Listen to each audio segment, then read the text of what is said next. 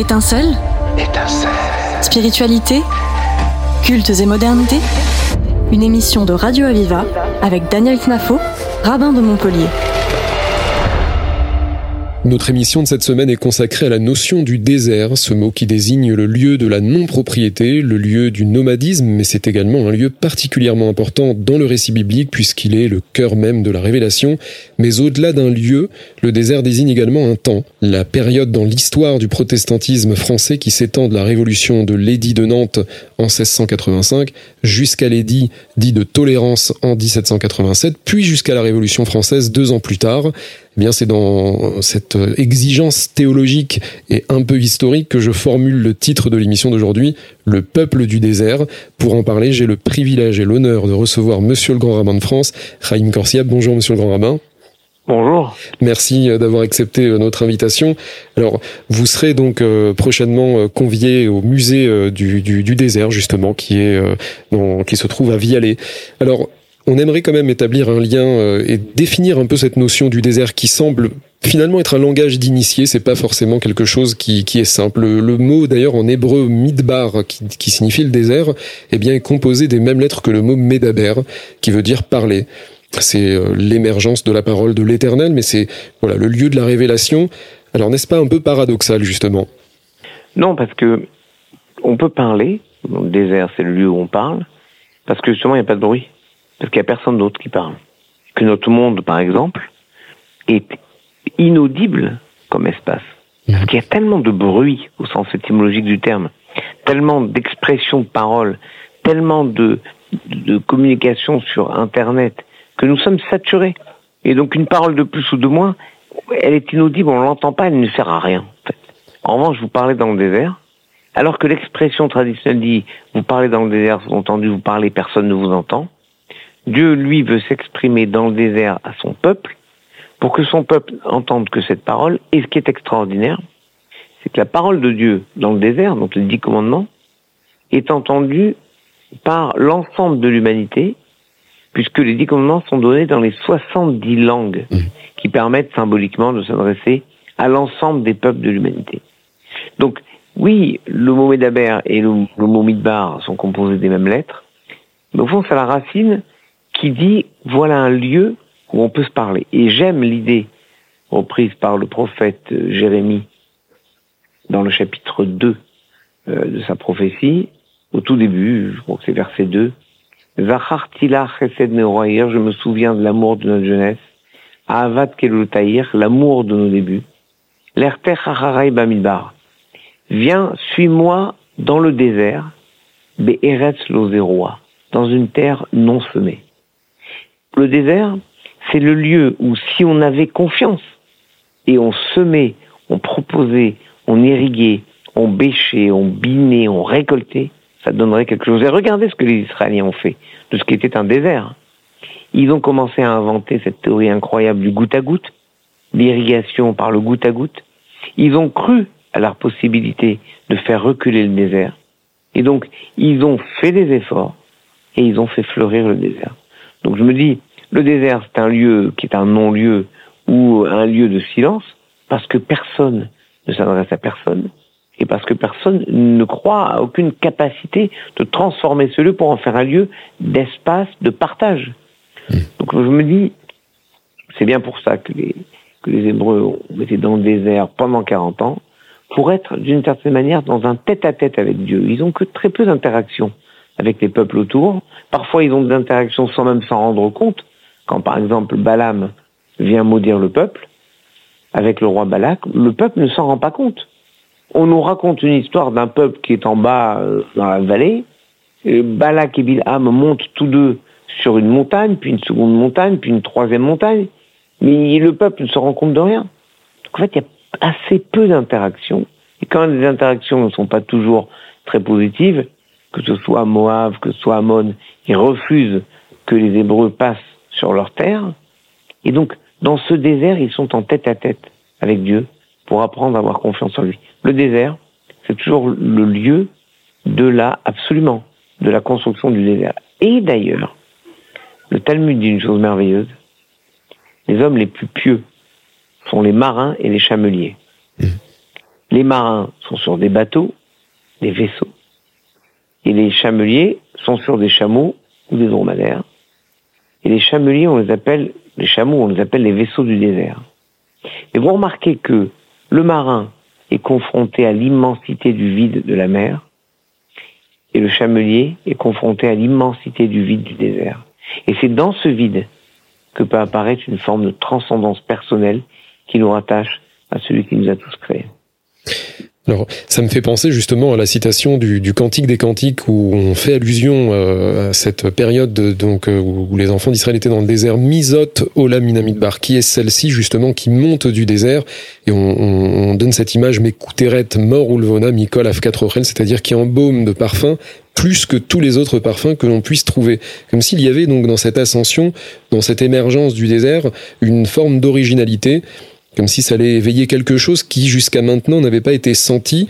Donc peut-être au-delà d'une clandestinité, au-delà d'une errance, d'une tribulation, c'est un lieu de référence où on bâtit l'avenir finalement. Oui, et c'est surtout un lieu de distinction. Parce que regardez, faites l'essai. Prenez beaucoup de personnes qui ont tout un parfum différent, très fort.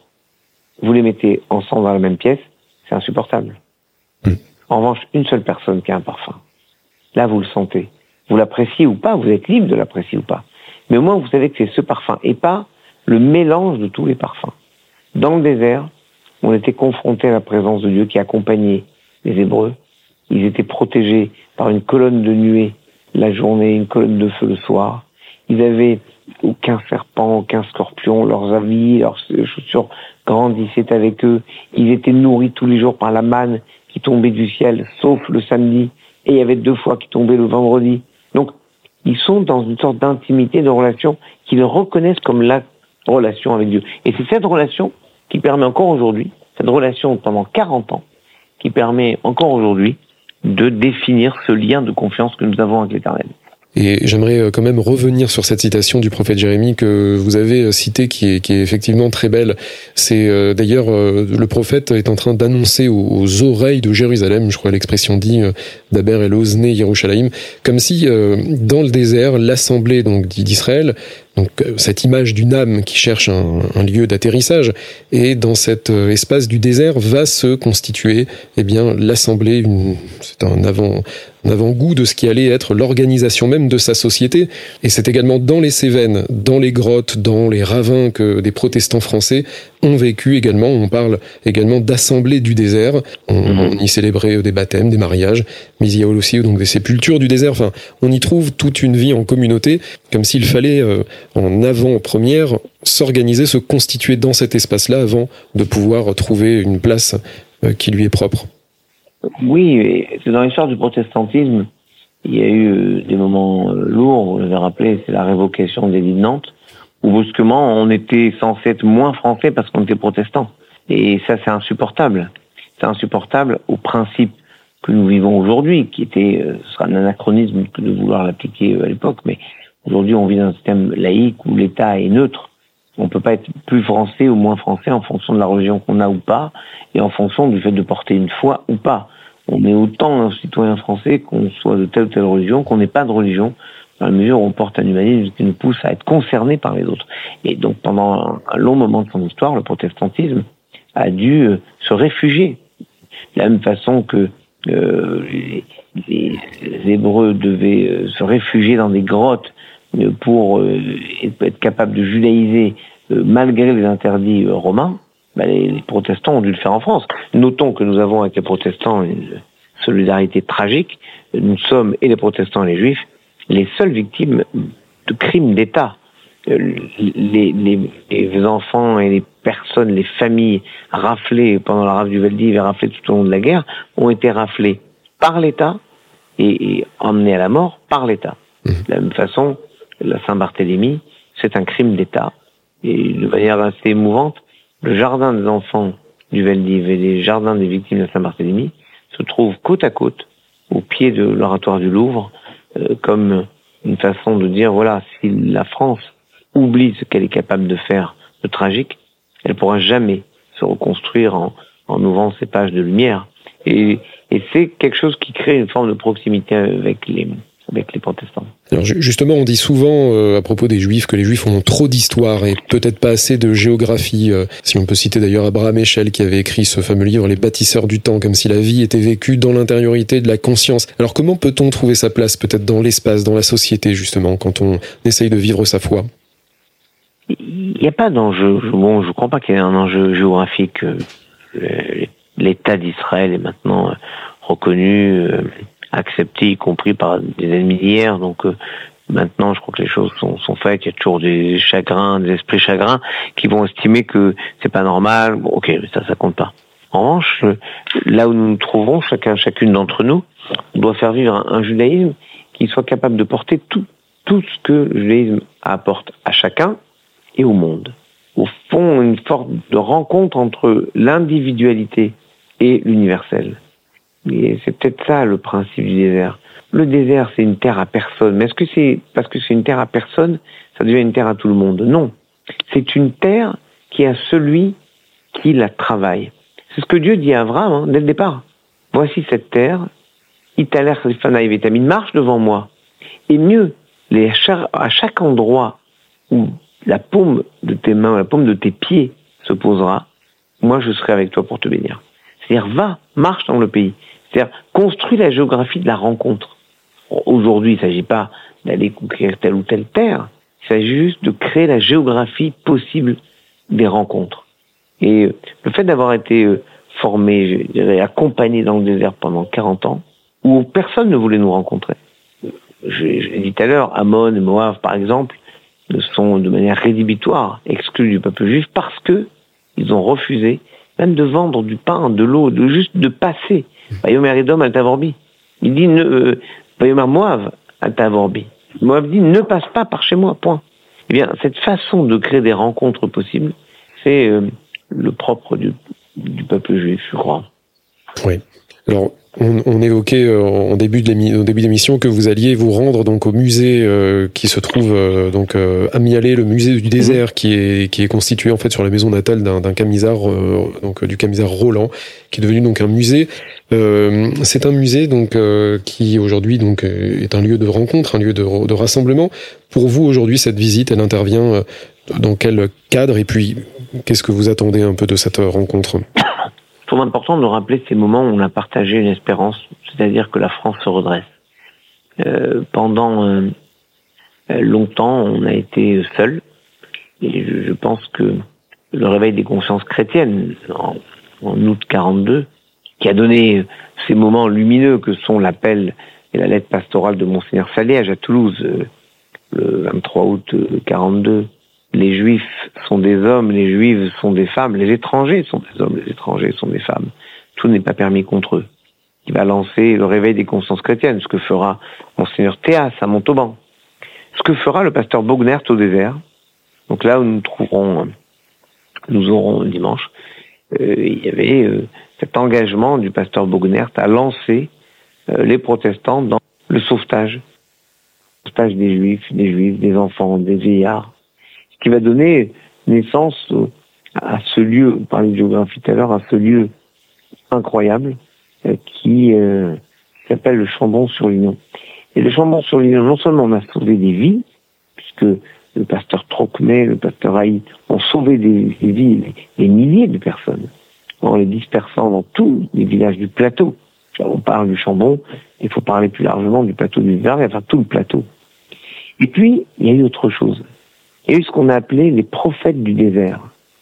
Des gens comme Georges Lévy, comme euh, d'autres, qui ont réensemencé l'esprit de l'étude, la connaissance des textes du judaïsme, qui ont rendu possible l'école d'Orsay, par exemple, après la guerre, mmh. avec Manitou. Bah, c'est la suite du succès, la suite de la capacité à rêver malgré l'obscurité qu'ont porté les prophètes du désert. J'aime cette idée, vous savez, dans notre histoire, on a exactement la même chose avec le CNR. Nous sommes à quelques jours de l'anniversaire de la construction du CNR, c'était en mai 43, donc c'était il y a 80 ans. Et le CNR, le Conseil national de la résistance, se réunit rue du Four. On est en pleine occupation, c'est l'année 43 est une année tragique, très difficile. Et pourtant, des gens se réunissent et disent, quelle sera la société que nous bâtirons après la guerre, lorsque nous gagnerons, car nous finirons par gagner. Et cette conviction qui est à l'heure, que malgré tout la justice s'emportant, ils la transcrivent en, en réalisation que, nous connaissons, que nous vivons avec aujourd'hui encore. La, la sécurité sociale, la participation, bref, toutes les grandes réalisations du CNR se fondent sur l'espérance que malgré l'obscurité, la lumière l'emportera. Eh bien, les, euh, on est en 43, 42, 44, et euh, les gens dont je parlais tout à l'heure, je l'ai dit avec d'autres, vont imaginer la renaissance du judaïsme, et ils vont le réaliser. Et en fait, ils vont le réaliser parce qu'ils l'auront rêvé avant. C'est bien le psaume qui dit, lorsque l'Éternel ramènera les captifs de Sion, nous étions comme des rêveurs, sous-entendu, nous avons surrêvé cela avant. Merci Monsieur le, Grand Rabbin. Je salue votre façon d'aborder la, religion juive avec l'histoire de, l'humanité dans sa globalité ainsi qu'avec celle des autres religions et de permettre ainsi de voir des liens entre humains.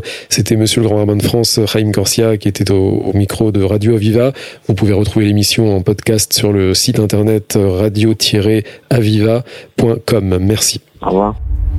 C'était Étincelle Étincelle. Spiritualité Cultes et modernité Une émission de Radio Aviva avec Daniel Knafo, rabbin de Montpellier.